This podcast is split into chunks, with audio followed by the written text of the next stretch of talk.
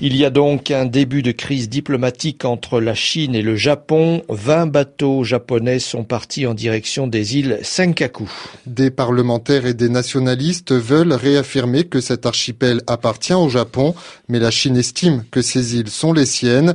Pékin demande à Tokyo d'arrêter immédiatement cette action. Béatrice Leveille. Ils sont 150 des élus et des militants nationalistes japonais qui veulent montrer à la communauté internationale que ces îles sont japonaises et que c'est là que se joue l'avenir du Japon. Une opération de sensibilisation qui irrite au plus haut point la Chine.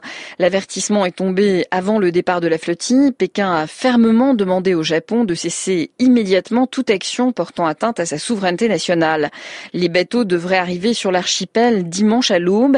Les Sankaku sont inhabités mais leurs eaux poissonneuses et l'hypothétique présence d'hydrocarbures dans leurs fonds marins leur confèrent une importance économique pour les Japonais comme pour les Chinois. L'archipel est également revendiqué par Taïwan. Vendredi, une quinzaine de militants ont été arrêtés et expulsés par les autorités japonaises, peu après avoir débarqué sur un îlot pour y hisser un drapeau chinois. Et on apprend que la flottille japonaise vient d'arriver ce soir aux îles Senkaku.